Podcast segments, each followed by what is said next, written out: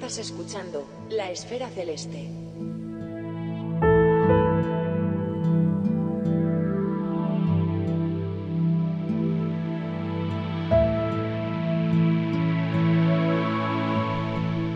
En este episodio hemos invitado a Juan Luis González, Ramón Navas y Nacho Novalvos a una tertulia sobre un montón de temas, aunque como veréis, al final los temas surgen solos y se quedan en el tintero un montón de ideas interesantes para futuras ocasiones. También surgen momentos de confusión como cuando un servidor confunde una nova con una variable hatch de libro o como cuando Nacho y Juan Luis entran en un baile de números sobre el periodo de una Wolf Riot. Por cierto, Nacho me pide que confirme que el dato correcto son 2900 días.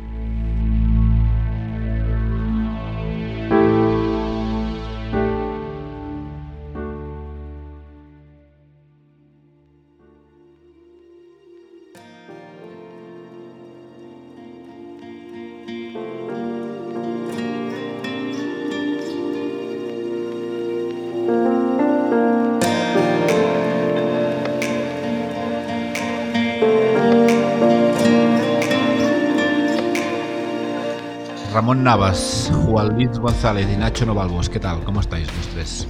Bien. ¿Sí? Sí. Bien, bien, nos vamos defendiendo. Aquí todavía. Sí, sí, esperando que no se nos lleve el viento, seguramente a todos. Mm. Sí, sí, hace un momento estabas comentando, como siempre, quejándoos de las condiciones meteorológicas, que los astrónomos se distinguen por, bueno, observar el cielo y por quejarse permanentemente de la meteo, ¿no? Menos Ramón que tiene, me- menos Ramón que tiene un pacto con, con alguien, ¿no? Hombre, Sí. Con el diablo. lo- los caldereros eh, tenemos un pacto con el diablo. Yo, como tengo oh, el porvenir ya asegurado en reparar las calderas de Pera Butero, pues el pacto es eso. Buen tiempo y ya le repararé las calderas. Tiene un agujero en la troposfera, Ramón. Sí, sí. Sí, sí, lo tiene. Ahora tengo despejado. Joder. ¿Y a ti, Nacho, sí, qué te hay- pasa? No, aquí también despejado, pero hoy, hoy viento y ayer por la noche también. Ayer por la noche monté con el espectrógrafo a ver si sacaba alguna World Riot y, y, bueno, el guiado parecía aquello la, la verbena de la paloma. Arriba, abajo, arriba, abajo. Tuve que desmontar, no, no había manera. Bueno, al menos tú, Juan Luis, dinos que tienes nubes, no sé. No, tenemos niebla. tenemos su- bueno. sus primas hermanas aquí de. Vale. Le decía Ramón que en Las Vegas del Guadiana, eh, una situación así tranquila con tiempo invernal eh, es equivalente a niebla. Claro. Así que es una maldición, además son nieblas permanentes, porque no, no termina a veces ni de despejar. O sea, cuando parece que se va a abrir un poquito ya por la tarde, que suben las temperaturas, cae la noche y vuelven. O sea, un poquito, eso es una maldición la que, la que tengo aquí. Bueno, Así bueno. que, pues ah, aprovechamos que hay niebla para charlar un rato. ¿no? ya, así que sí, es buen plan, es una buena alternativa. Y más con esta Perfecto. compañía. Perfecto. Pues oye, cuando planteábamos esto de la tertulia, que creo que es un- algo que tenemos que repetir a menudo porque, bueno, es divertido ¿no? y muy saludable, ah, salieron muchos temas, pero yo, para arrancar y romper el hielo, mm, me parece una buena forma de, bueno, de hacerlo, es comentar un poco el panorama, porque ahora os comentaba ¿no? que, que, bueno, hemos tenido un, un verano y finales de otoño bastante entretenido por lo que respecta a supernovas y novas, ¿no? Hay, el panorama cometario también está entretenido y quizá, mm, bueno, pues sería una forma de empezar a, a abordar los temas que habíais propuestos, ¿no? ¿Qué, qué, qué- qué contáis? A ver, ¿cómo, ¿cómo lo habéis vivido esto?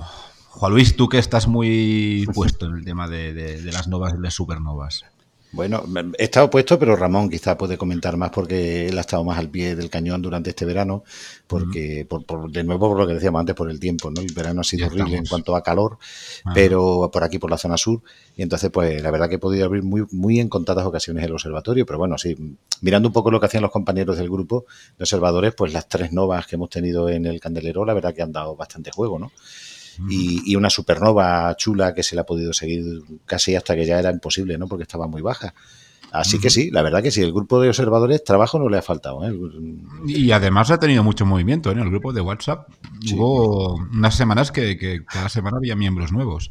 Sí, sí, Sí. la verdad que se, se han apuntado ahí, Ramón, yo creo que ha estado bastante al quite y ha metido a, ha metido a bastante, a bastante gente que, bueno, que, que están ahí, que están aportando medidas y que, siempre los recibimos con los brazos abiertos, ¿no?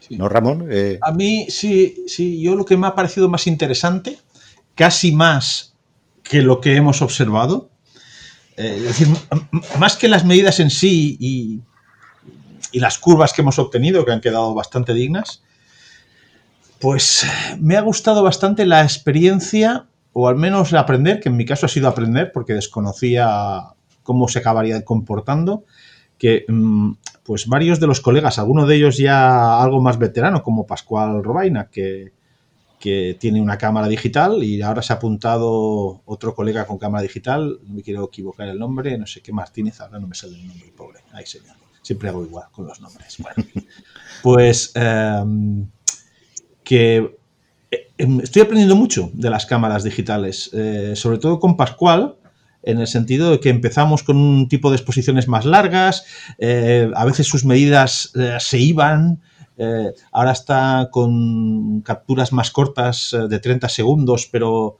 eh, menos ganancia en la cámara o, ISO, porque eso va distinto, ISO me parece que es. Y bueno, y al final parece, parece, porque sus medidas han cuadrado de una manera espectacular, la mejora ha sido brutal, pues que vamos pillándole el tranquillo a algo que curiosamente yo no he usado nunca, que es una cámara digital. Pero bueno, eh, como hay participantes cada vez más con cámaras digitales, pues se trata de, entre todos, eh, ellos hacen el trabajo y yo les voy diciendo, pues mira, esto cuadra, esto no, por aquí, por allá, pues encontrar una rutina eh, óptima de, trabajo. Y eso es lo que más, más contento estoy porque mm, hasta ahora todo era un experimento. las cosas iban cuadrando, pero tanto un tanto, pues, pues no cuadraban tanto y ha costado averiguar eh, un poco los motivos, ¿eh? que a veces eran motivos también de, pues de los programas que se, usan para las cámaras digitales, para convertir los canales RGB, o sea, para separar lo que es eh, la información de los tres canales, ¿no? Entonces, al final parece que tenemos una metodología bastante o más robusta que al principio. Y bueno, y, desde ese punto de vista estoy contento porque creo que las cámaras digitales y, en el futuro CMOS que no sean de cámaras digitales con filtros, pues tendrán mucho que aportar simplemente porque es que cámaras CCD cada vez hay, hay menos donde elegir. Sí, la verdad que sí. También ha sido el verano quizá de la consolidación del software, ¿no? De, este, de este programa nuevo, ¿no? Que, sí. que se han apuntado bastantes compañeros a él, ¿no? Y Ramón ha hecho ahí un poco de, de padrino de todos ellos y, bueno, pues que ha demostrado que funciona bastante bien. Y sí, y aún, y aún creo que es pronto para, para estar completamente, francamente lo digo, ¿eh? y estoy contento con los resultados, pero eh, hay todavía algunas cosillas de, de, Ticho que se nos, o de Tico, que se nos escapan, en el sentido que para novas no le veo problema, para mm. supernovas cerradas, pues seguramente como el Photodip Supernovas no haya mejor herramienta todavía. O sea que. Bueno, lo que pasa es que, Ramón, si el, creador del programa, bueno, es, bastante, bastante proactivo a, los, a las mejoras. Sí, sí, sí, sí. De todas maneras, hay algo que se me escapa y es que hubo una supernova en concreto, que es la que más me frustró al principio, porque fue la primera que probé con, con Tico. Y bueno, es que no había manera ¿eh? de que diera un resultado digno por muy pequeño que yo cogiera el box. Y claro, eh, cuando en Photodiff lo único que hacemos es un box pequeño y el resultado es digno, eh, se me escapa bastante el motivo de por qué en, pues eso, en Tico, haciendo prácticamente lo mismo, pues no, a ver, eh, es cierto que, elegí una de las, de las peores supernovas desde ese punto de vista, pero bueno, es algo que habrá que, que habrá que investigar más adelante. A ver si. Hablaba, hablabas de Pascual, que, bueno, que le está sacando un provecho a esa cámara digital impresionante. Quiero recordar, Ramón, corrígeme si me equivoco, que él fue el que detectó la super caída de brillo ¿no? que tuvo la, que tuvo la nova de Bulpécula. Es que Pascual eh, pues es un observador eh, muy activo y más mm. últimamente. Y mucho, mucho. incluso diría que, hay varias supernovas que si miramos, pues ha sido el, el, que más las ha observado de largo. ¿eh? Eh, más incluso que yo, que yo muchas veces soy en algunas el que más, pues, pues, pues, pues bastantes más que yo. Eh, en fin, se ha hecho un hartón, se ha hecho un hartón y bueno, y, lo que digo, antes pues habían de tanto en tanto algunas discrepancias, no muchas, ¿eh? siempre ha sido un buen observador, pero hay que recordar que, es alguien que se inicia y sobre todo que eh, yo incluido mi inicio en, cómo, en cómo sacarle partido a la fotometría de una cámara digital, ¿no? Y bueno, hemos ido puliendo un poco a, pues eso, a, golpes, ¿eh? A, nos hemos dado de bruces varias veces, pero eh, cambiando de metodología y tal, parece que hemos encontrado una manera bastante, bastante óptima de trabajar y bueno, y en eso estoy. A mí, me, a mí, me alegró especialmente que fuera Pascual el que recuerdo aquel WhatsApp, ¿no? De que escribiste tú, porque la, la nova esta de Bulpécula andaba siempre, estaba ahí un poquito quieta, llevaba como 20 o 30 días quieta en torno a la 12, 12 y algo, y de repente pegó un bajón a la 15 o 16, ¿eh? que ya ha sido permanente, ha seguido bajando, y recuerdo tu WhatsApp diciendo mm, Pascual ha detectado el bajo. Y me alegró especialmente que fuera él por eso, ¿no? Porque eh, además es un tío muy humilde, un tío muy Sí, muy prudente, porque incluso me dijo, Ramón, no sé si lo he hecho bien porque ha pegado una bajada y digo, no, no, tu bajada tiene toda la pinta de que, de que es verdadera, vamos, ya lo creo que lo era. Yo, lo, yo, yo la verdad es que lo pasé, lo, pasé muy bien con la, con la nova de Casiopea, la nova Casiopea 2021, porque, bueno, hacía mucho tiempo que, que no hacía fotometría y, fue, tuve la oportunidad de, volver a retomar la fotometría con esa nova, porque os acordáis que no había nada, estábamos en, dique seco, no, salía nada, no había nada para, observar. Y, dijimos, y dijisteis, bueno, pues vamos a observar al menos la nova esta de, de Casiopea.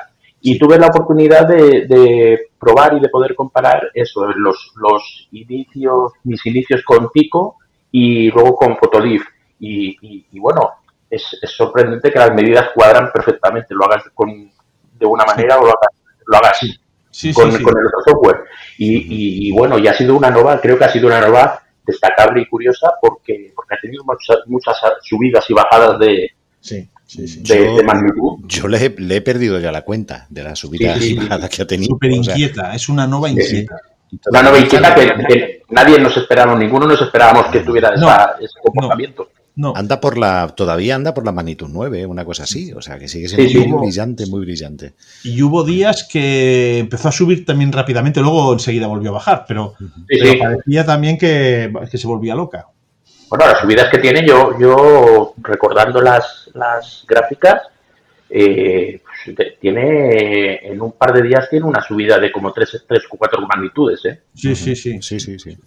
Eh, es una nueva, como dice Ramón, es nerviosa, es inquieta, es una nueva, una nueva eh, que, curiosamente se la clasifica como, como nova lenta, ¿no? Porque por lenta por el, por el tiempo que tarda en volver, ¿no? A, caer. Sí, no, la línea, la línea de la línea de tendencia de esa gráfica sí que se ve que es lenta, ¿eh? O sea, la bajada es muy lenta. Es, muy lenta, es muy lenta. Son, creo recordar que son 150 días, o sea, que, tardan en bajar más de 150 días, y esta lleva lleva 200 días, o sea... Este, llevamos, creo, que, fue en marzo, la primera observación que hay es del 20 de marzo, una cosa así. Sí, sí, por ahí, por ahí. Y, Llegó a ser tan impredecible la magnitud que yo cuando la programaba, sobre todo cuando había esos días que subía y bajaba tanto, eh, programaba, yo qué sé, una secuencia de 1 o 2 segundos y otra de 5, 10 o 30, porque dependía, porque me pasó más de una vez que lo, había dejado programado, pues, pues lo tengo que tirar a la basura porque había programado 10 segundos y, había subido dos magnitudes o tres y estaba todo saturado. Estaba quemada. claro. Oye, ¿y a qué estás hablando de la de. Bueno, hago un paréntesis. La, la, la, nueva que comentábamos antes al principio. La de Vulpécula. Sí, las observaciones de Pascual. No, no. No es la que comentabas tú, Ramón, en un post. Ramón, no, Juan Luis, perdona. De... En, Facebook, no, en la red social, no, no, no, no. Eso era una observación particular. Eso era una observación privada mía, o sea, no, no en el grupo. Y eh, esa es, una estrella variable que no tiene nada que ver con las novas. Vale. Vale. Esta, esta nova vulpécula que hablábamos, la de Pascual, es una de las tres que hemos tenido en campaña desde prima, finales de primavera, verano y que, bueno, que ahora ya es prácticamente imposible observarla, está bajísima en el cielo, y que también era una nova lenta, y lo que pasa que mm, un poquito menos lenta que la de Casiopea, porque está ya pegado el bajón definitivo, y fue el que detectó Pascual, ¿eh? fue el que detectó mm. Pascual. Lo que, lo que tú comentabas era nada, una observación de hace la semana pasada, creo que fue, una noche espectacular que tuvimos aquí eh, sin niebla, lo cual es novedad. Y bueno, tenía mono de observar una, una variable rápida, de estas que son súper rápidas, que en una noche le puede sacar el periodo perfectamente, vamos, en una noche, en un par de horas o tres. Y bueno, quedó una curva bastante chula, la verdad. A mí es que esas curvas me, encantan, esas, esas variables rápidas que después vas viendo, ¿no? Sí, sí. Mm, Yo al principio solo hacía variables rápidas. Aquello que se, la variable que se pudiera tener la curva en una noche. Efectivamente, es que esas son las que enganchan de verdad, ¿no? Porque eh, tomar una medida de una variable que tiene un periodo de cuatro meses, ¿no? Una milla, una cosa así, la verdad que es un poco desesperante. Estas es que en una noche con que programe cinco horas puedes sacar dos, dos máximos perfectamente. Es, es, Juan Luis todo lo contrario a la astrometría de, de dobles, ¿eh? totalmente, totalmente, ya ves. Para ver ahí una órbita de una doble, madre mía. Sí, no, no, todo lo contrario, esto, esto es inmediato. Y ese es el gancho, ¿no? Es el gancho que tienen. Así que, pues nada, disfruté mucho esa noche, Pep, ¿eh? con esa Haas, esa Death Scuti de gran amplitud que, que observé esa noche. Y la verdad que, joder, quedó una curva preciosa con poquísima dispersión. Le, tuve que tirar con muchos segundos, claro, porque aunque es brillante, eh, quería asegurarme que hubiera poca dispersión, ¿no? Sí, pero ya para, si quieres para rematarlo de las novas, la CAS, la nova de Casiopea, sin duda es chulísima la curva que, hemos ido teniendo, pero a mí me sigue gustando horrores la de Hércules, porque esa, es una, todo lo contrario, es una nova sin complejos, rápida, y la curva es espectacular, una curva ahí para abajo que chulísima, chulísima. También es cierto que a veces me miro la curva y ah, no, es perfectamente perfilada, bueno, por la amplitud, a la que quitas las medidas eh, que están hechas sin filtro fotométrico, eh, mejora. Pero es cierto que al poner las medidas pues, de cámaras digitales, empeora un poquito, pero vamos, que queda una curva fenomenal. Joder, la curva es... Fenomenal. La curva es espectacular. Pero cuando dices que empeora un poquito, Ramón, ah, te, refieres a... La dispersión, sí. La dispersión, ¿eh? Sí, sí, sí. No, no.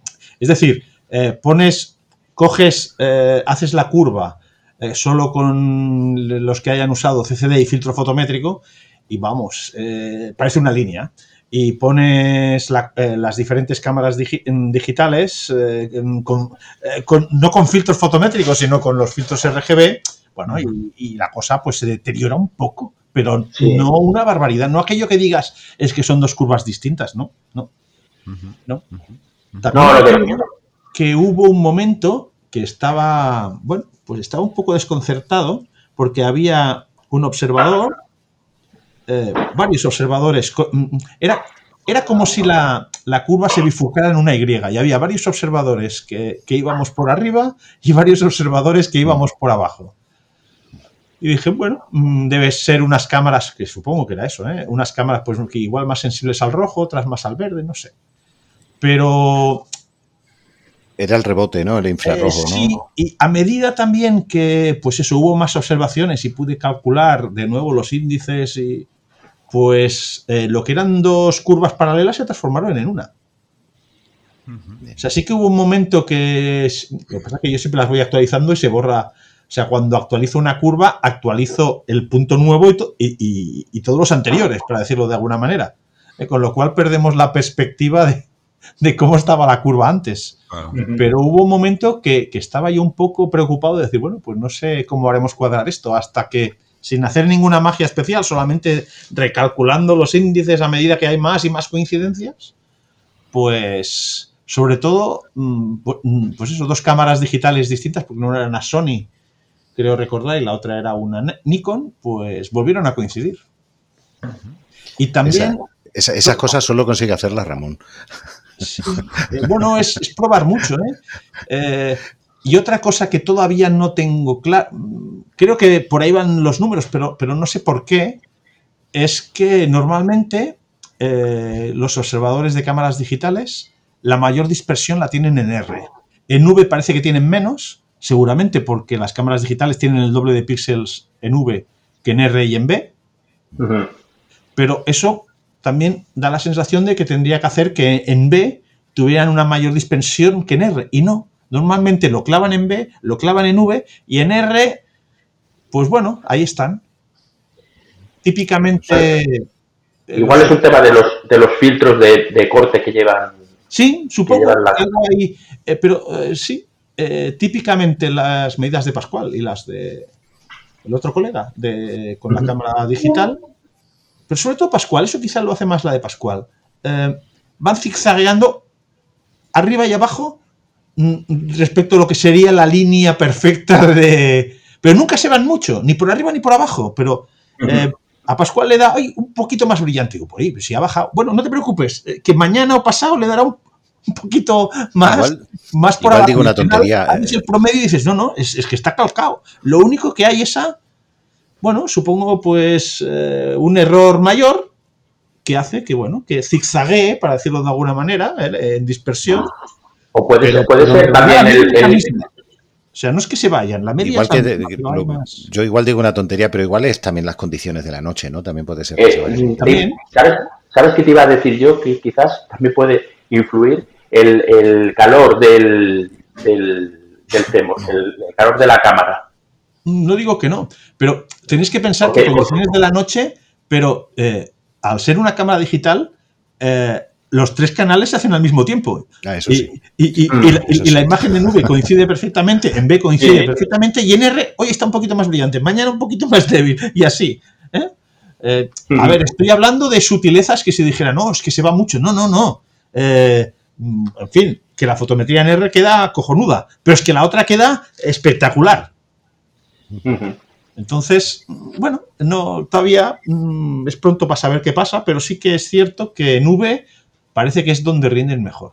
Bueno, al final son cámaras que están, que están calibradas y preparadas para hacer fotografía eh, Sí. visual en V. Y, Entonces- y lo que digo, hay la, la mayoría de sensores, miras la matriz de Bayer y hay el doble de píxeles en V que en, Que en rojo. que en rojo y que en azul. Es decir, no es una no, es- no hay la- no hay un tercio de cada. ¿Eh? Hay, hay el doble de Vs. Hay el doble de Vs. En, en- creo que en todas. O al Mm. menos en todas las que las que he mirado. Y eso que comentaba Nacho de, de- de, mm, quizá el calor residual, que estas cámaras seguro, evidentemente no están refrigeradas y llevan más electrónica o más Sí, no- fuentes, de, fuentes de calor, eh, y el infrarrojo puede tener esto algo que ver, ¿o no? sí, pero la mayoría de estas cámaras tienen al menos como un bloqueo de infrarrojo. Algo hay, ¿eh? Algo hay que se me escapa totalmente. Algo hay, pero bueno, eh, en fin. Ya digo, no es aquello que digas, no, es que en R- en R son inservibles, no, pero normalmente en V la dispersión de estas cámaras es bastante, bastante inferior tampoco. Ah, no, es que al final son cámaras para, para utilizarlas con luz diurna y el infrarrojo, pues ahí, si tiene una ligera variación por cuestión de la cámara, de temperatura, de electrónica o de lo que sea, es inapreciable. Eh, cuando se nota es cuando haces algo con precisión. Lo, que sí que es cierto que la banda que nos queda peor es la banda Gaia, pues porque aquí sí que las cámaras que, que literalmente eh, no, no usan filtro, o bueno, sí, sí, básicamente es eso, que no usan filtro, algunas, y, y también se nota bastante, eh, pues eso, las cámaras que eran más sensibles al rojo, como eran todas las de chip Kodak, pues se van para un lado y las que son de chip verde se van para otro, ¿vale? Mientras la Nova tenga un comportamiento parecido en R y en V, la cosa cuadra. El problema es cuando hay esos rebotes que, eh, del que hablamos que hacen algunas supernovas, que en, que en R pues rebotan mucho más que en V, pues entonces se ve clarísimo aquellas cámaras que en realidad, aunque no están filtradas, ven más el, el R que el V. pues al final se, se trata un poco de caracterizar cada cámara en función Sí, de. sí, sí. ¿no? Mm, mm, mm, mm. Sí. Ahora Hay lo que- lo- bien. Hay que conocer muy bien cada cámara porque cada cámara en el fondo es un poco un mundo, ¿eh? Claro. Sí. Sí, sí. Ahora con esto, Ramón- Tiene, Ramón tiene una destreza porque, bueno, eh, él además que le gusta. Lo disfruta, ¿no? Buscando Sí. los porqués de esas variaciones entre unos y otros. Y, Bueno, intentando buscar los porqués, porque a veces hacemos eh, unas interpretaciones y unas teorías que creemos que van por ahí, pero la seguridad plena tampoco la tenemos nunca. Eh, hombre, ahora, ahora me has hecho pensar en que tengo, tengo una digital con un, con un Kodak 8300 ¿eh? Ujú. y, estaría, y estaría bien probarla para, para ver pues qué es lo que pasa, porque al final es, es uno de los sensores también que se utilizan en las cámaras, Sí. en las, en las- Esa- en las esa- cámaras ese chip. Sí, ese sí. chip es el, que, es el que tiene mi cámara, precisamente. Entonces, mm, bueno, a ver, a ver, en un momento dado podíamos caracterizar mm, dos, una, una dedicada refrigerada y una no dedicada, ¿sabes? Sin refrigeración, que es la que yo tengo. Y seguramente saldrían muchas diferencias, ¿eh? Antes, yo recuerdo, hablo del principio de todo, cuando empezábamos en el tema de cometas, eh, era espectacular. Bueno, era la época que la SBIG era la reina y la mayoría, una gran mayoría del grupo tenía SBIG. Y claro, eh, en SBIG, eh, de usar filtro fotométrico R a no usarlo, es que el resultado, ojo, eh, para, para cosas como cometas, variaba muy poco, en el sentido de que eran cámaras que veían el rojo de una manera espectacular. Y ahí la primera sorpresa, lo primero que vimos es que todas las cámaras de chip Sony, pues lo que veían era el verde. Esa fue la primera, bueno, la primera en la frente de decir, ostras, sí, sí, las cámaras sin filtrar, ya sabíamos que lo de filtrar, pues, pues, pues, pues ayuda, ¿no? Pero que, hay como dos familias, ¿eh? Y que, bueno, antes aún quedan cámaras que tiran mucho al rojo. Mi misma Moravian tiran bastante al rojo, pero digamos que tiene casi un empate técnico entre el rojo y el verde. No, no llega a ser tan verde como la Sony ni tan roja como las Svig, ¿eh? pero y, quizá ahora haya un poco más de, pues eso, de empate, ¿no? Entre, entre estas dos bandas. Pero muchas cámaras Sony, el verde destacaba muchísimo. Y las Svig primeras, el rojo, pero de una manera mm, espectacular. Oye, pero en todo caso esto de, las reflex digitales es un buen asunto porque aparte de rescatar las almas de, los, los, pretendientes a astrofotografía, ¿no? Para llevarlos hacia el lado oscuro, ah, es una muy buena puerta de entrada si, si realmente se consigue, ya no con caracterizar cada cámara, pero al menos tener claro el comportamiento un poco. y, de una atacada, de una atacada tienes eh, tres bandas fotométricas medidas, con una sola imagen. Luego separar los canales. ¿Es tal cual? ¿Eso es tal cual? O, Sí, sí. ¿Seguro? Sí, sí. Sí, sí. Tan tal cual que, eh, bueno, en la última charla que estuve, que fue en, Huesca, había Alex. A ver, no me sale su nombre, pobre. Ahí se, me pasa igual. Alex es un astrofísico y. Alex, Alex ah, no, vale. Eh, ya me saldrá ya. Eh, bueno, es, el mayor experto mundial en contaminación lumínica, este chico. Pues este chico eh, mm, han hecho una, un catálogo para cámaras digitales. Es como si hubieran hecho un APAS, pero con los valores RGB para cámaras digitales y para distintos modelos de cámaras digitales. ¿Por qué no me he vuelto loco en usarlo? Eh, porque, aunque el criterio es fabuloso, eh, todavía los profesionales quieren fotometría en las bandas, eh, pues eso, fotométricas. Si tú les envías fotometría y le dices, no, no, si es RGB normal, pues te miran con cara extraña. Pero de existir el catálogo existe porque son conscientes los propios profesionales de que eh, hay muchísimas medidas que se podrían hacer con cámaras digitales y en lugar de hacer toda la paranoia que hago yo de convertirlas a filtros fotométricos, se podrían usar directamente unos valores RGB, eh, pues eso, de filtro de color, de, tricomía. Pero ese catálogo, ¿con, ánimos de qué se ha publicado? Para facilitar eh, la poder hacer fotografía con cámaras digitales. Por lo tanto, esta gente está proponiendo uh, bueno, recoger medidas hechas con sí, sí. Sí, sí, sí. La ABSO cada vez es más frecuente, ¿eh? cada vez veo más medidas. A ver, sigue ganando por goleada los, filtros clásicos. ¿eh? Se empiezan a ver ya bastantes con los Sloan, pero los, de, los de tricromía son cada vez más habituales. Y la ABSO los recoge ya, o sea, aparecen en el desglose, en el desglose de medidas a la hora de puntear, aparecen ya los, los TR, Es que yo, yo, siempre digo que los filtros se han mitificado mucho en el sentido de que, y los filtros fotométricos más, ¿no? No, es que este, usas este filtro fotométrico y lo que haces es sacrosanto y perfecto. Bueno, y luego pues mandan el, eh, la sonda esta, esta galla y no le ponen filtro fotométrico. No le ponen filtro. ¿Eh? Eh, ¿Por qué? Porque saben que ponerle filtro es, ellos querían sobre todo que lo que más les interesa es la astrometría de una precisión espectacular y si le ponen filtros saben que perderán magnitudes, porque me parece que llegan, eh, están trabajando hasta la 20, hasta 100, bueno, obviamente cuanto más brillante, más precisión astrométrica tienen, pero querían llegar hasta la 20 y poner filtros sabían que eso... Eh, y por contra, como también hacen unos espectros, para lo que quieren de fotometría ultra perfecta también lo tienen. Eh, pero quiero decir que sí, que los filtros son una ayuda, pero hemos sacralizado, no, es que tiene que ser los filtros fotométricos y en realidad, si todas las cámaras digitales llevaran el mismo filtro, que este es otro drama, cada uno lleva a uno de su padre y de su madre, pues, pues eh, también se podría hacer mucho trabajo con ellos. O sea que... Sí, porque al final, si tú tienes una cámara, el, filtro RGB estandarizado o, caracterizado, vaya, eh, te da lo mismo, te va a dar una magnitud, la magnitud va a ser constante en el tiempo. Sí, sí, sí. Si sí, luego, eh, bueno, estamos usando filtros fotométricos, pero cada uno usa una cámara de su padre y de su madre. y, un filtro también a veces de su padre y de su madre. Sí, sí, sí, claro. No, bueno, esta es otra. Yo tengo.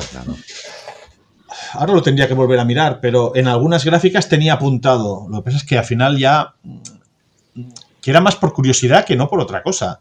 ¿eh? Pero lo tenía. Y algún día lo volveré a pedir. Eh, pues eh, el R y al lado tengo apuntado, ¿es Astrodon o es de otra marca? Porque está claro que los que usamos Astrodon entre nosotros, pues nos parecemos más las medidas. Y los que usan otra marca, yo no digo que unos estén bien y los dos estén mal, ¿eh? simplemente ¿Qué es lo que pasa, ¿no? Que, obtienen, que obtienen otra respuesta, ¿no? Y ya está. O sea, otra. Acorde, acorde, al filtro y a la cámara que están usando, ¿no? O sea que, eh, eh, hubo una época que parecía que, que, bueno, que había como un acuerdo en que los filtros buenos, digamos, los que se iban a utilizar para siempre, eran los Johnson, ¿no? Y los Cousin. Pero luego, cuando empezaron a surgir misiones y cada una usaba su propio filtro, pues como que se desbarató un poco el plan. Y ahora ya, incluso cuando los profesionales nos piden medidas, incluso dicen sin ningún problema que es medida sin filtrar, que no pasa nada, porque, porque muchas veces lo que se trata no es tanto hacer de no se trata tanto de hacer fotometría absoluta, sino pues detectar estallidos, no detectar variaciones en la curva de luz y por eso te da exactamente igual que tenga filtro que no lo tenga. Lo que quieren es detectarlo. ¿Les interesa más la forma de la curva de luz? Claro, claro. Que en ese punto tenga 14,8 o 14,9. Eso les importa poco. Mira, en, ejemplo así reciente último, ¿no? El estallido de la nova está, eh, está en M31, ¿no? Que nos ha tenido un poco en vilo algunos que estábamos en esta campaña. Eh, medida, evidentemente, medidas sin filtrar. El 90% de la gente que estaba participando en la campaña, porque además un objeto muy débil, cuanto menos cristales mejor, ¿vale? De por medio. Y entonces, pues prácticamente todos observábamos así. Además que nos lo decían los, los profesionales, no, no, medidas sin filtrar, ningún problema. Medidas sin filtrar porque no, porque lo que queremos es detectar el estallido y a partir de ahí nosotros movemos ya eh, movemos el Swift, que era en este caso, ¿no? Satélites para observarlo, para observarlo en ese momento preciso, ¿no? Para sacar espectros y para. Así que sí, es cierto que se han sacralizado mucho los filtros, pero además hoy hay tal cantidad de filtros diferentes, y luego ya Gaia, ¿no? Lo que decía Ramón, que ya vino directamente, ¿no? El, a crear el catálogo, digamos, un poco de referencia sin filtro, con medida G, ala. a empezar de nuevo, ¿no? O sea, ¿qué pasa aquí? Nada, pues. Por eso siempre en el grupo lo hemos tenido claro, ¿no? Eh, admitimos todas las medidas. Todas las medidas son válidas, todas son valiosas, si se hacen bien, ¿vale? Y, si no se hacen bien, se aprende a hacer bien y, punto, ¿no? Sí, lo, mejor es que cuando le dices a alguien, oye, mira, que esto no te cuadra, en lugar, como pasaba hace muchos años, de decir, ah, pues es que eh, no estáis a mi altura y te correspondían cosas espectaculares, ¿eh? Pues no, ah. la gente eh, dice, ah, pues Ramón, ¿qué puedo hacer? Pues que miremos esto, miremos lo otro. En fin, eh, la gente quiere que sus medidas cuadren. Claro. ¿Eh? Bueno, es que yo creo que cada día somos más conscientes de, lo, de lo que aporta, de la utilidad que aportan esas observaciones, no solo para nosotros, o sea, al final son observaciones que están usando cada día los profesionales y, las aprecian en su justa medida porque ellos son incapaces de tomar tantas medidas de un solo objeto en el tiempo. Sí, por cierto, por cierto, no, no, sé si hago un giro muy radical, si es así me lo decís, ¿eh? y, me, callo si retomamos la conversación, pero que por cierto nos estamos perdiendo dos supernovas chulísimas, ¿eh? no sé si las habéis visto. Eh, están, están en el sur, ¿eh? Están en el sur, les ha tocado a ellos la, lotería. Sí, sí. Jo, hay una, hay una que es muy débil, pero es por lo bonita, por lo bonita que es, porque está en una galaxia de estas rarísimas, que tiene ahí un, tiene un anillo de, bueno, tiene nombres rarísimos. Sí. ¿eh? O sea, ya, ya van por cuatro, por cuatro letras. La, la 2021, ¿cuál era? AFDX, creo que era, ¿vale? Caray. Buah, Yo, espectacular. yo- yo me he ra- radicalizado ya con las supernovas. Cuanto más bonita es una supernova, Menos te más gusta. la detesto. Menos quieres verla. Te pega, te pega, Ramón. Sí, porque, eh, a ver, ahora voy a decir una animalada, Sí, ¿no? no, Pero no, sí, me imagino por eh, dónde va. hay una supernova bonita, se apunta todo Kiski a hacerla, cuelgan la en Facebook la tira de tal y, y- y nadie pone la magnitud. Sí, sí, sí. ¿eh? Está bien, ¿eh? Porque muchas veces por aquí he logrado varios. Entro en su Facebook, les digo, ¿no te gustaría saber qué magnitud te ha salido?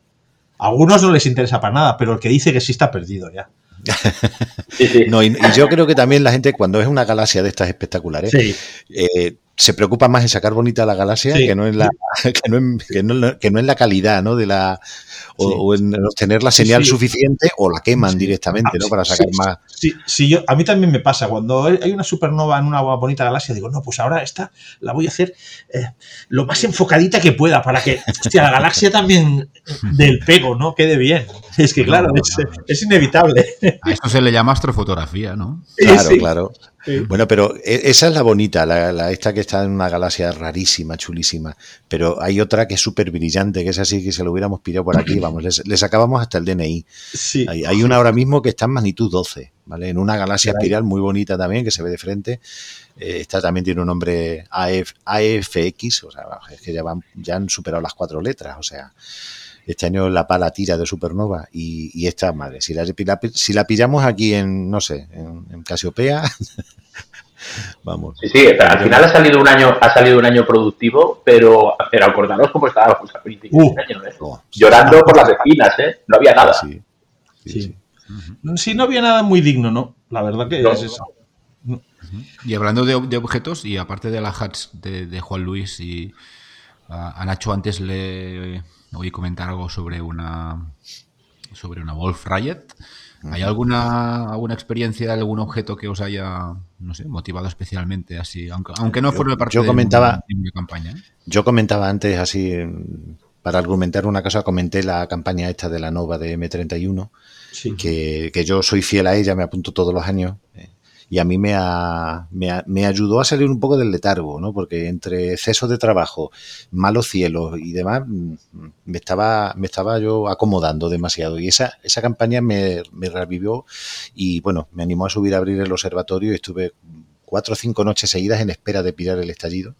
Es una nova recurrente que la gracia es que está en, nuestra vecina, ¿no? Está en M31. Yo la intenté, ¿eh? sin éxito, Sí, porque vaya. estuvo nublado y en fin muy mal, pero lo intenté. Pues, pues es un- tiene un- aproximadamente cada año, cada 12 meses casi exactos, pega un estallido que sube de magnitud eh, bastante, vamos, bastante. Llega, cuando está más brillante, roza la 18, la magnitud 18, una cosa así. sí, sí, sí. Entonces, pues nada, eh, yo con mi equipo te- y desde, el, desde, mi, desde mi observatorio tengo que tirarle bastante tiempo para hacer una integración grande y nada, no, no la pillaba, sabía que sabía que se aproximaba todo, sabemos que se aproximaba ya el estallido, pero bueno, a ver quién la pillaba primero y, Sí. y- y claro, fue un japonés, ¿no? El que fue Koichi Takagi el que pilló el estallido. No podía ser otro, el- jo, esa el noche- japonés. El japonés. Que yo no sé este hombre, pero vamos. Lo que te decía en otro, en otro programa, hay que hacerle un monumento ya a este hombre, Sí. ¿vale? O no sé, nombrarlo patrón de la astronomía o algo así, porque tela. Y, hijo, esa noche que yo también tenía previsto, que además era un sábado, tenía previsto tirarle, salió nublado y no pude. Y, y bueno, pues me ha tenido muy entretenido. La verdad que esas campañas en las que estás así un poco a la espera de encontrar algo, a mí me motivan mucho, me Mm. gustan un montón. ¿eh? Mm. Así que a esta Claro. esta de M31, ¿no?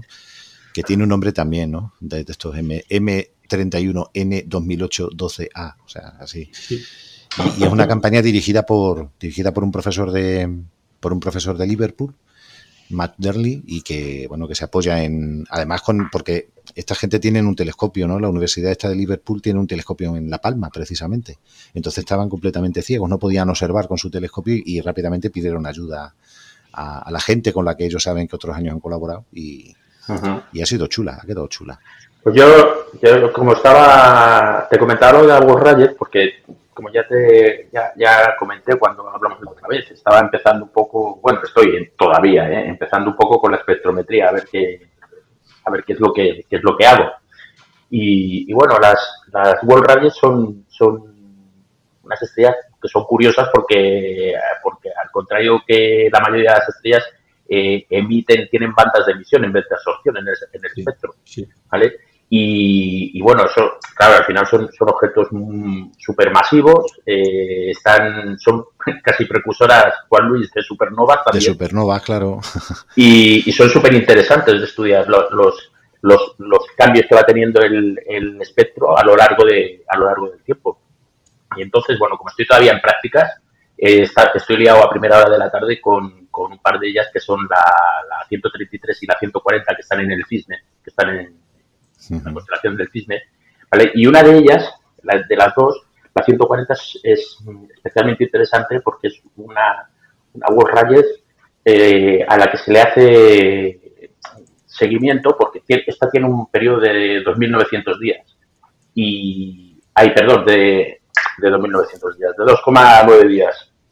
Y esta en el, se, va haciendo el seguimiento, se le va haciendo un seguimiento de durante el a nivel a nivel internacional. Entonces lo que quiero hacer, más que nada ahora no, voy a hacer ningún seguimiento, pero lo que quiero sacar es espectros, compararlos con los que ya hay para ver si la metodología, la técnica ya la, la, domino lo suficiente como para poder meterme en las observaciones cuando, cuando sea el, el periastro.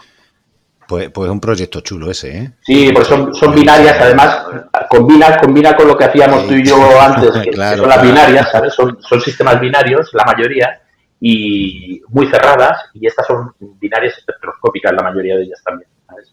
Y, son, una de las grandes, son una de las grandes rarezas de la fauna estelar, vamos, son una... sí, sí, sí, Yo siempre que recuerdo a la, siempre que oigo hablar de las Wolf Rayet, siempre recuerdo a Ángel, el, el, el lobo rayado el lobo rayado, ¿no? Que se puso el mote, se puso astrofísico, está trabaja en Australia, un tipo genial, y, se puso el mote suyo en redes sociales, el lobo rayado por las Wolf Rayet, ¿vale? Porque creo que fue el tema de su tesis doctoral. Y, siempre las recuerdo, son la verdad que son unas estrellas friki eh, a tope. ¿eh? Pues en eso, en eso, en eso es lo que ando entretenido ahora. Yo últimamente aprovechando un poco el parón de las novas y que tenemos cometas dignos, estoy observando cometas como hacía tiempo que no observaba.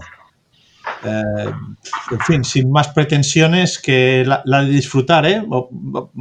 Porque en cometas pienso que ya hace mucho, mucho tiempo, me puedo equivocar, ¿eh? que, bueno, está bien lo que hacemos, sacan unas curvas fotométricas de largo periodo, bien, pero que no, en fin, que no, no hay nada nuevo que hacer, solo que disfrutar un poco de las imágenes, medirlas. Sí que es cierto que ahora con, con Ticho, pues ya he hecho un pequeño experimento de decir, bueno, como con astrométrica y focas solo hacemos sin filtro y banda Gaia, pues ver cómo cambia la fotometría con Ticho, pues en, las, en, las en las tres bandas Sloan, en V y en R porque ahora con Ticho esto se puede hacer. Obviamente no es la misma fotometría que hace Focas, es una cosa diferente. Todavía estoy intentando, bueno, estoy haciendo la trampa de... Miro que me ha dado con Focas. En teoría, con el mismo box, en Ticho debería dar lo mismo, ¿no? Bueno, pues da algo parecido, lo mismo tampoco. Y, y es más, a la que ya tengo elegido un box que sé que me da lo mismo que con focas, ese box vale para, de momento, para ese cometa y para otro cometa, pero no vale para todos los cometas. ¿Eh? Pero esto es un típico mal que por eso se hizo focas en su día, y es que los cometas, cuanto más coma tienen, eh, la mayoría de programas para estrellas son para estrellas variables, para estrellas, con lo cual calculan el fondo de cielo de un disco que está contaminado por la propia coma. Mientras que Focas eh, extrae el fondo de cielo de un cuadrado lo más alejado posible del cometa. Que es una peculiaridad que hace Focas que no hace, yo creo, no sé si algún programa fotométrico lo hace. Entonces, ahí Pero, sí Ramón, que podría, di, di, perdona.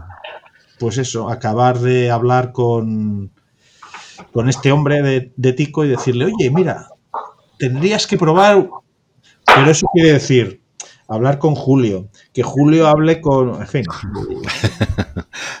es un poltergeist que me queda pendiente, pero que, bueno, algún día espero llevarlo a cabo. Pero primero he de tener claro yo cuál es el problema, que lo empiezo a tener claro, para decirles, mira, esto podría ser interesante. Eh, Y eh, se están haciendo cosas chulas también y además algún Esteban mm, está muy metido en ello. Se están haciendo cosas muy chulas la- los compañeros que están haciendo rotaciones de asteroides. Sí, sí, están sí, sí. haciendo cosas chulísimas. ¿eh? O sea o- ojo con ellos y eh, vamos a estar pendientes de ellos porque además publican ya, están publicando bastantes artículos. colaboré bastante al principio. Ahora llevo una temporada que no hago. Mm, Volveré, ¿eh? porque, porque sí, es. Me lo estoy pasando muy bien con los cometas. Pero Está chulo, eh, sí. la verdad es que lo de la, la rotación de asteroides eh, me involucré bastante y me quiero volver a involucrar. Em, y creo que allí, que es un poco eh, lo, que, lo que hablábamos con Esteban, es que Ticho tiene mucho que decir.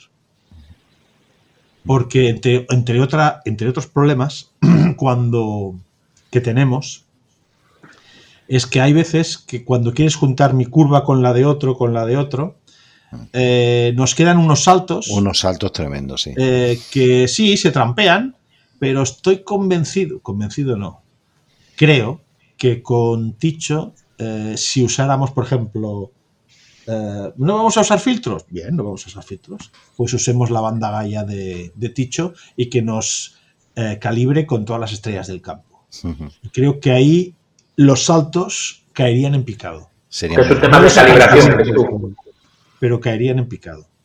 Eh, Ramón, ¿que, cre- que crees que es un tema de calibración de- del número Sí. de estrellas con las que calibras? Sí, totalmente, porque además, lo que pasa es que ha sido, a ver, no- no, eh, cada uno tiene su criterio, ¿no? Pero mm, eh, dicen, no, hay que coger las estrellas verdes, no sé cuánto, eh, o sea, mucho coger estrella, un- unas bandas concretas para hacerlo sin filtro. No, señores. Eh, si lo hacemos sin filtro, cogemos la banda Gaia. Pero bueno, esa, eh, eh, a ver, a mí también me pasa que en un sitio donde ya llevan cierto tiempo eh, intentar eh, imponer mi criterio no me parece lo más lo intento pero mm, hasta cierto punto decir Sí, sí, con prudencia. Eh, sí, hombre, hay que, esta gente lo está haciendo muy bien, entonces, eh, bueno, mm, en algunas cosas puedo opinar distinto, pues participaré o no participaré dependiendo de, de, de, pues de, de cosas así, ¿no? Pero, pero sí, sí, el, el trabajo que están haciendo es fabuloso. Lo único que pienso es que ahora que tenemos Tico, no quiere decir que no se continúe como, pero que sí que hay que, de nuevo, darle una oportunidad y decir, vamos a, vamos a intentar esto a ver qué pasa. Con Esteban, Esteban y yo hemos hecho alguna prueba al respecto. Poca todavía, ¿eh? O sea, no, no puedo decir, no, es que hemos encontrado el santo grial, ni de coña. ¿eh? Pero mm, creo que, bueno, que vale la pena. Pero en este caso vuelve a ser más importante, si lo entiendo bien, ¿eh? la, la forma de la curva, la pendiente en un Sí. punto determinado, que no los valores absolutos. ¿no? En- Sí, lo Claro, que, sí, claro. sí, sí, eso es cierto. Sí, sí.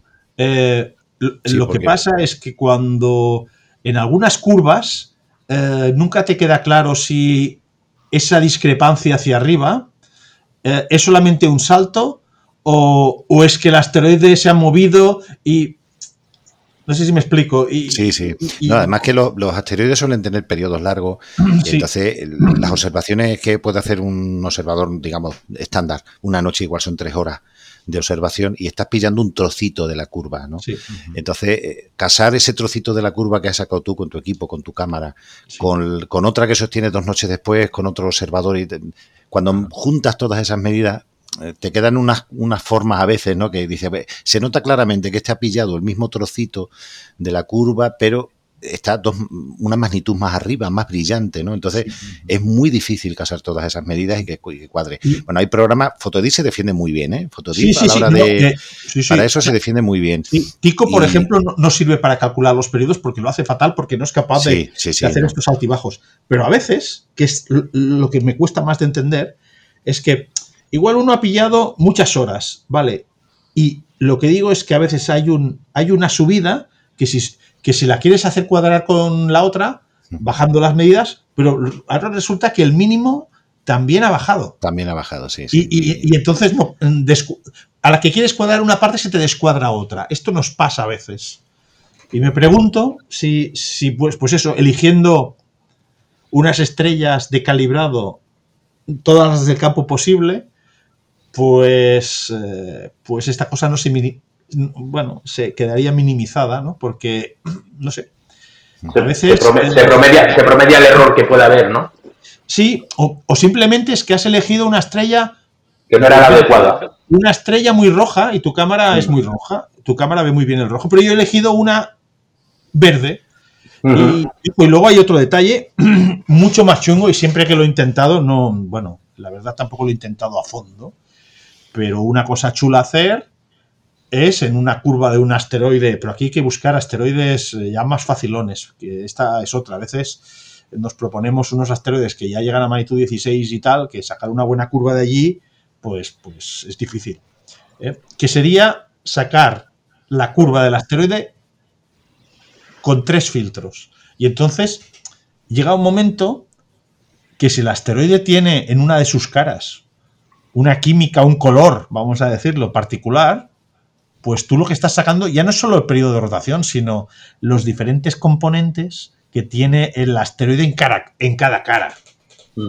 Sí, de, de hecho es uno de los objetivos que tienen los compañeros estos que hacen Sí, sí. eh, rotaciones de asteroides con Sí, la gente de la Universidad de Oviedo, era precisamente, era ese, un poco Es, en distintas bandas es, para, para es muy, muy jodido de hacer. muy difícil, Y- sí. Y, y creo que para plantearse eso hay que hablar mucho primero, decir, bueno, ¿con qué método, con qué estrellas, con qué protocolo, con qué...? Porque si no, una- un poco lo que nos ha frustrado alguna vez eh, eh, cuando hacemos rotación de asteroides es que a veces hay una dispersión en los datos sí. eh, bastante grande. No siempre, ¿eh? Hay curvas y curvas, pero a veces dices, bueno, y ahora pretendemos sacar unas conclusiones súper sofisticadas de una curva que dices, ostras, em, pues ese es el problema.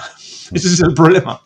Ahora, ahora precisamente creo que andan luchando con uno que precisamente roza la magnitud 16. Yo, yo de hecho una noche le, Sí. le tiré Sí, un ratito sí. Y, y es realmente complicado. ¿eh? Y luego el problema añadido de que los de que los asteroides cambian de campo cada noche. O sea, que, que eso también complica, ¿no? Cambias el. también va muy bien, ¿eh? porque cuando analizas la curva, eh, tú te pones encima de Tico y ves, eh, vas clicando sobre las líneas y te dicen cada momento dónde está la estrella. Y dices, ah, que se va para arriba, sí, pero es que hay una estrella al lado. Lo ves inmediatamente. En, en eso Fotodiff eh, es poco agradecido. Fotodiff es muy agradecido para muchas otras cosas, pero es cierto que, pues eso, que Tico para, para asegurarte de que el, ast- el asteroide no está pasando por encima de una estrella es espectacular. Y, y luego otra cosa, como sigue la posición del asteroide, por mal que tengas el guiado, te hace la curva de una tacada, porque sabe dónde está el asteroide.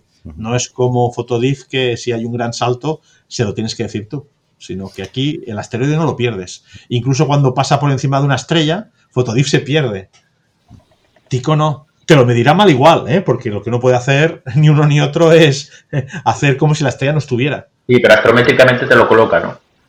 Exacto. Tico sabe por dónde va a salir el asteroide y continúa moviendo el box de la manera correcta. También Pues es mira- cierto que la, may- a la mayoría de curvas que he probado con Tico me han salido prácticamente idénticas a Fotodiff, pero tampoco idénticas del todo. Y ha habido alguna en concreto que me sorprendió las diferencias. Y falta averiguar, pues en estos casos, eh, qui- quién tiene razón. Lo que pasa es que muchas veces, a ver, yo soy un fan de Fotodiff porque lo ha hecho Julio Castellano. Las cosas como son, ¿eh? Y es un programa maravilloso, no puedo hablar mal de este programa, ni muchísimo menos. Pero es cierto que Tico hace cosas distintas. Por ejemplo, para, para super, perdón, para exoplanetas, de momento Fotodiff le da mil vueltas a Tico. ¿eh? Las cosas como son. Pero luego parece que Tico tiene una serie de herramientas que para algunas cosas, como esta de la periodo de rotación de estrellas, podría, en algunos casos, no, yo no digo siempre, marcar algunas diferencias. Y creo que vale la pena, pues, explorar explorar estas diferencias. Pues mira, Pep, si me, si me admites la sugerencia, eh, están- han tenido un verano súper productivo los compañeros Faustino, Rafa, Sí, eh, todos Sí, estos, súper productivo y, Sí, además creo que han enviado un artículo para el, brutal. para- con siete, ocho curvas del tirón, o sea, Sí, una sí, sí, pasada, sí. ¿eh? O sea que Si yo lo sigo, si estoy en el grupo, es cierto que he participado menos. No tanto por discrepancias, sino porque, eh, bueno, mm, eh, eh, em, al principio hice unas cuantas y porque yo ya sabes que voy tocando, haciendo demasiadas cosas a la vez. ¿eh? Pero, pero volveré, volveré. Me gusta mucho cómo están trabajando. Pero sí que, eh, y también lo hemos hablado con Esteban, de decir, eh, tanto él como yo quisiéramos encauzar algunas cosas. Eh, Mira, afinar el método, ¿no? y es, y sí, hace bueno, cierta pereza y, y, bueno, y que falta, falta indagar una serie de cosas. Pero es como todo, o sea, yo también voy por rachas y cuando me, me pongan eso quiero meterme, en fin, que, eh, que me gustó tanto lo que hacen que estuve eh, y he participado en seis o siete rotaciones de las primeras que se hicieron o más. ¿eh? Y, Al bueno, principio- al principio- funciona Al principio del grupo, mm, voy a contar una anécdota, al principio del grupo, creo que Goas, creo que se llamaba, Sí, eh, hasta nos hicimos camisetas, ¿eh? O sea, yo tengo, una- no, yo no sé si tienes tú, Ramón, pero yo, no, creo que no, no, no, no yo tengo una camiseta del Goas, ¿eh? Creo que no. ¿Tú, de qué, tú Juan Luis, de qué no, ti- de qué no tienes camiseta? ¿Eh? Bueno, es que además yo hice el logotipo, o sea que nos hicimos camisetas, o sea que quedaron chulas. Ese logotipo también es tuyo. Ese también es mío, sí. Me dio por ahí porque Rafa, bueno, tengo un buen amiguete Rafa González Farfán, y, y hablando del tema, oye, un grupo, todo esto yo creo que partió de él, de él y de Faustino, ¿no? Sí, Y oye, ¿qué tal un grupillo? A ver qué tal, eh, así montamos una web, venga, yo te hago un diseño así básico y tal. Y venga, ¿qué- qué- qué- ¿cómo vas a tener un grupo sin logotipo? Venga, eso te hago logotipo, y ala. y salió chulo, la verdad que sí. Pues mira, proyecto que preguntabas, Pep, hace un ratito, Espero en breve poderos contar un proyecto chulo. Hoy no, me voy a mojar mucho ahora porque todavía se están perfilando cosas. Se lo estaba comentando a Ramón antes de empezar el programa. ¿eh? Un, un programa chulo de colaboración así entre profesionales y nosotros. Y bueno, si sale bien, si sale bien y cuadra todo, la verdad que puede ser un proyecto así a largo plazo interesante, ¿no? Que yo creo que, vamos, seguro que vamos a tener muchas respuestas por parte de la gente de, de observadores de Supernova que, que igual nos tenemos que cambiar hasta el nombre. ¿eh? Observadores, de, Bueno. observadores de cosas. o algo así. Observadores de cosas porque, No, bueno, no, eh, no, no, hemos- no este puedes- verano hemos... hemos observado más novas que supernovas, ¿no? así, ¿eh? No, no, Juan Luis. sí, Si el nombre es lo de menos. Lo importante Sí, es lo que se hace. sí. A mí, en realidad, me hace gracia porque eh, el, el grupo de observadores supernovas, el grupo de rotación de asteroides, el grupo de, eh, de cometas. Son los mismos. eh, eh, y miras y el, el 90% o el 70%, ¿eh?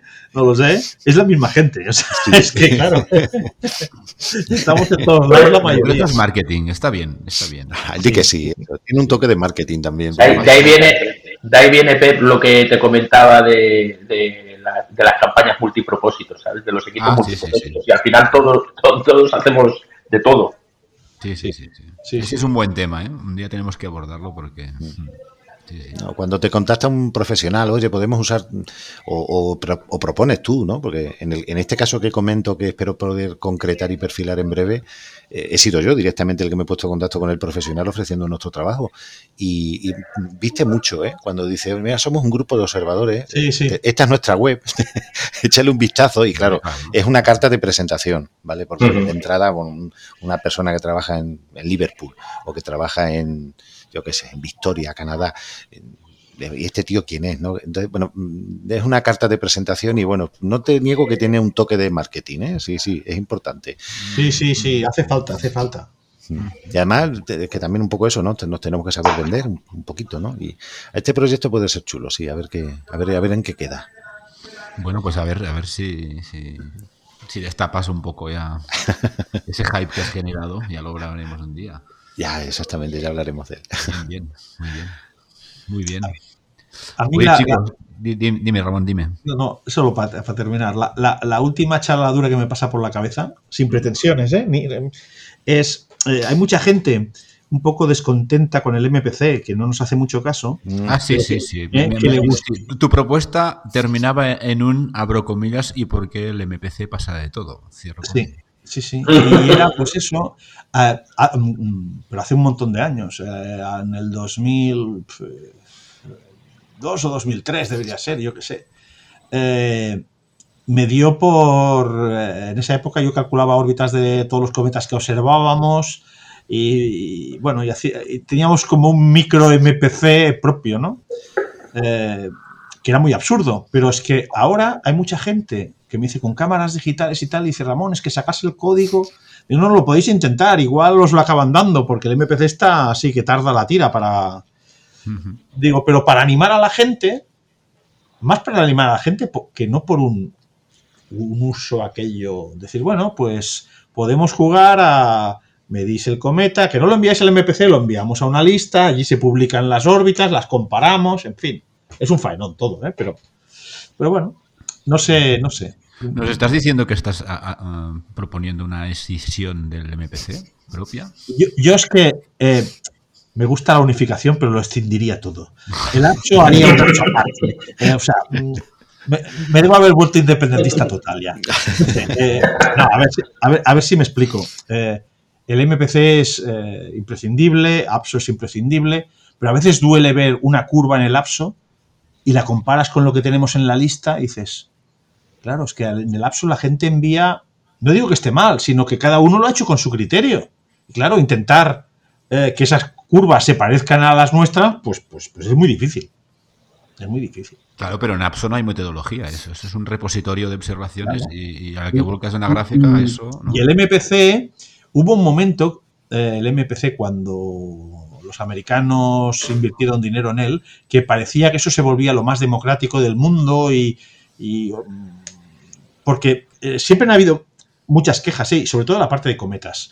Pero desde que Marsden y, en fin, eh, que, que- que- que el MPC no nos hace puñetero caso y a los. co- y- y hace caso a los neos que sean peligrosos y poco más. Los cometas prácticamente les molestan. Y los aficionados ahora parece que más.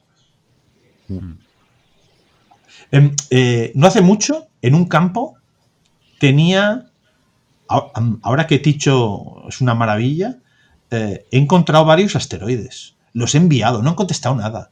Tengo uno que, bueno, que, que ya, no lo he enviado, o sea, ya es que, que ya no me quiero frustrar, no lo, no lo he enviado. Tengo algo que se mueve en vertical con una magnitud que es que no hay ninguna duda de que es un objeto real. Entonces sí, lo enviaré, ni contestan decir, mira, este objeto que has enviado, no, no pretendo descubrirlo, simplemente, ¿qué objeto debe ser? Pues no lo sé, porque como no contestan, Mm. claro, y eso es bastante pf, Frustrante. ¿no? frustrante, frustrante. Pues nada, a montar el MPC. No sé. El R, comentario. Exacto. Muy bien. En- fijaros un detalle, ¿eh? Existe el MPC, pero si quieres, eh, eh, digamos, tener claro si tus medidas de NEOS están bien, no uses el MPC, vete a NeoDis, que depende de Italia. Y, y de, bueno, y de aquí, de, y de, de la universidad, aquí España también está involucrado. La de Pisa y una de, de aquí España, que es la Montserrat San Saturio, ya le he cambiado el nombre, me parece. San Saturio sí, el nombre no sé si es Montserrat. Y esta mujer se encarga de calcular las órbitas de, de todos los neos. Y, y en PISA lo mismo. Y te dicen exactamente el error que has cometido. Es decir, el MPC se ha vuelto, para decirlo de alguna manera, tan mediocre o tan, no sé, tan pasota, que existen medios oficiales, como es el NeoDis, para tener controlados los neos, porque con lo que hace el MPC, bueno, y el JPL, porque el propio MPC parece como que no sea no sé si capaz de hacerlo, no sé, no, yo no sé cuál es el, el problema de financiación, será se- seguramente, o las ganas. Pero es, eh, pues, eh, lo que, mi idea es, pero de hace muchos años, eh, y no, no se hará nunca, es tener un neodis de cometas. Si los italianos hacen un neodis para todos los asteroides peligrosos, pues aquí hacer un, un cometadis. Porque el MPC es una cosa genérica que se envían los datos, pero que no. A estas alturas habréis visto que no hay un programa informático es igual el que uses, ni Castars ni The Sky, que te diga la magnitud del cometa con cierta credibilidad.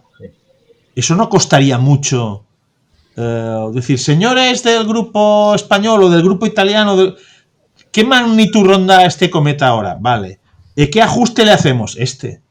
Resulta que se le asigna la magnitud al cometa del día que se descubre, se, hace- se le hace un cálculo y luego ya puede ser el cometa mejor observado del mundo, que el cálculo que se usa es el del primer día. Eh, no se actualiza. Es, es absurdo. Es absurdo. Por eso te pones en The Sky o lo que sea y, bueno, a la magnitud que te dicen, réstale una, réstale dos, réstale cinco. Es así de bestia. Pero eso No es un tema de recursos, ¿no, Ramón? Quizá. Sí, sí, sí. Y, y de que no importa. Y es que posiblemente no importa. A ver, si, si- si- la cruda realidad es que a veces creemos que hacemos cosas muy importantes. No. Hacemos cosas que nos divierten. Yo hago cometas sobre todo porque me divierten y me apasionan.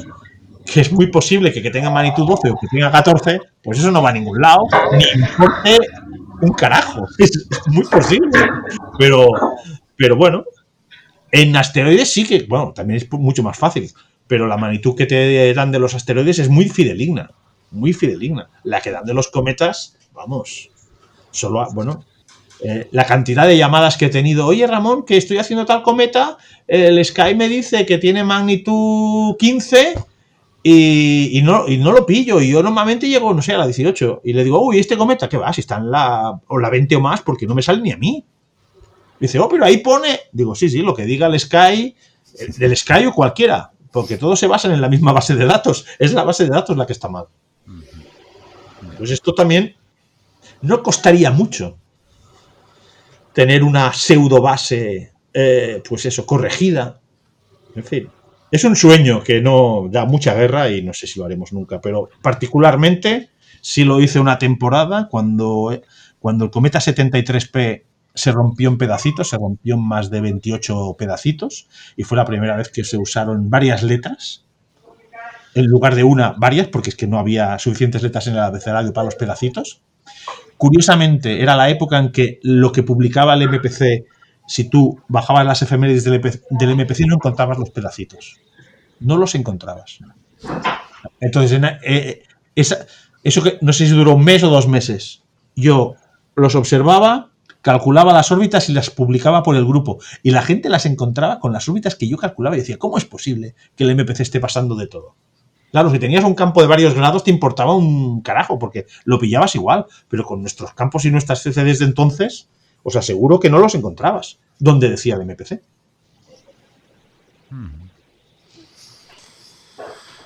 Pues no Eso sé, es Ramón. utilidad, pues un mes. Alternativas, alternativas. Alternativas. Yo yo creo que entre el, el- el MPC de Ramón, el proyecto secreto de Juan Luis, el, el hype que habéis levantado, Nacho, te- se te ha, no sé, tienes que Yo poner porque No, el hype- yo, ya, yo, yo tengo las pilas puestas. Yo estoy a disposición de los dos. Vale, pues perfecto, mira, sumando. A, la- a disposición de Ramón y a disposición de Juan Luis. Y, y en No, hombre, cometas, yo- el problema es que están débiles, Juan, em, Nacho, pero Sí, sí. mm, mm, eh, ¿cómo se llama esto? El hacer un espectro de cometas Eh, tiene mucho interés todavía. ¿eh? Es que, es que ahí, ahí es donde, donde va el tema. O sea, al final, el espectro es interesante del cometa, es interesante de una nova, de una supernova, es interesante de los asteroides porque tienen magnitudes ya muy altas también. Sí. ¿Vale? Pero de asteroides brillantes que no, que, que no se hacen, no, no hay quien los haga. Hay muy No. poca gente que los haga. ¿sabes? Sí, sí. Y, y bueno, es un campo, es un campo a descubrir. Lo que pasa es que sí, sí que es cierto que, que de lo que me he dado cuenta es que la curva de aprendizaje es muy, muy, muy lenta. ¿sabes?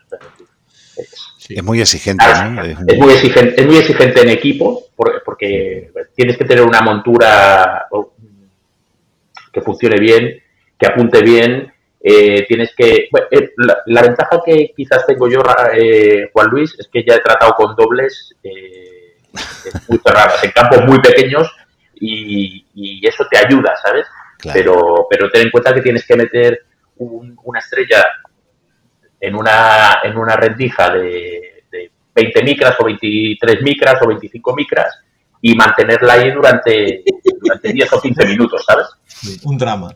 O sea, es un drama, sí. o te- tienes que el pasar- equipo. Nachote, te tengo que pasar un enlace de un amigo polaco eh, que, han fabricado, han fabricado con impresoras 3D unos espectroscopios que el hombre lo fabricó para medir, para medir supernovas. Y yo le preguntaba a Yaroslav, que se llama Yaroslav, digo, pero, pero supernovas de magnitud 16, 17. Dice, sí, sí, con este espectroscopio. Sí, sí, porque, son, son, son espectrógrafos que, que, que son de baja resolución y a baja resolución te puedes permitir ir hasta, hasta esas magnitudes, pero claro, y luego metes la, la estrella o el objeto, lo metes en una rendija de 50 micras, ¿sabes? Y las exposiciones que tienes que hacer son cortas, son de, de, 60 segundos, de 90 segundos, pero claro, cuando te empiezas a pasar en un espectrógrafo eh, con quieres hacer cierta, quieres conseguir cierta resolución, una, una media resolución, estamos hablando que igual no puedes pasar de magnitud 10 y para conseguir sacar un espectro de una estrella, un objeto de magnitud 10, eh, tienes que estar integrando una hora, una hora y media. Sí, sí, sí. No, la verdad que es muy exigente, es un campo.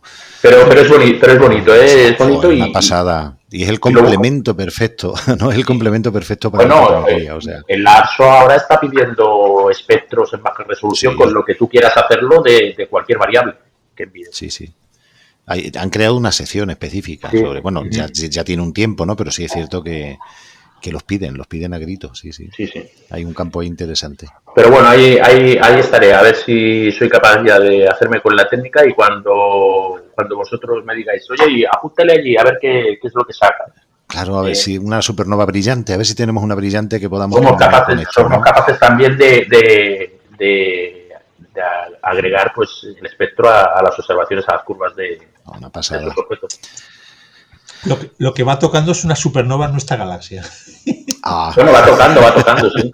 Desde hace 400 años. Desde hace, desde hace creo que creo que se descubrió una, bueno, se ha, descubierto señales de una en el siglo XVIII, o sea, más reciente que las de Tico y todo esto. Ah, vale, vale. Sí, sí, no, pero bueno, que nos siguen, nos siguen debiendo, ¿eh? O sea, por lo menos por este lado, por este lado de la galaxia, por lo menos, ¿no? Bueno, en teoría, en teoría, tendrían que ser unas dos o tres cada 100 años, ¿no? Cada siglo, sí. Y entonces, bueno, que, deben estar ocurriendo. Lo que pasa es que nos pillan, ya sabes, ¿no? Nos pillan, están en la otra punta de la galaxia. En la otra punta, por eso digo, en este lado de la galaxia, a una distancia prudencial, que la veamos bien, y, y ojalá, ojalá, sí, sí, va tocando, ¿eh?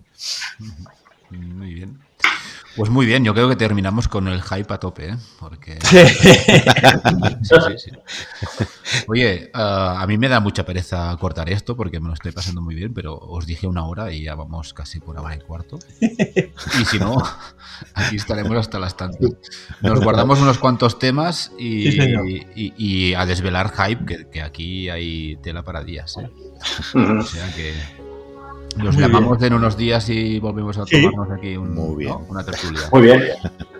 Perfecto. Pues, pues Luis Ramón y Nacho, muchísimas gracias. ¿eh? Nada, a, ti, Pep. A, ti, a ti. hasta muy pronto, un abrazo. Hasta luego, chicos. Un abrazo a todos. Adiós, un abrazo. Podéis escuchar La Esfera Celeste en todas las plataformas de podcasting. Encontraréis más información sobre todos los episodios y sus invitados en laesferaceleste.com. Muchas gracias por acompañarnos y hasta el próximo viaje.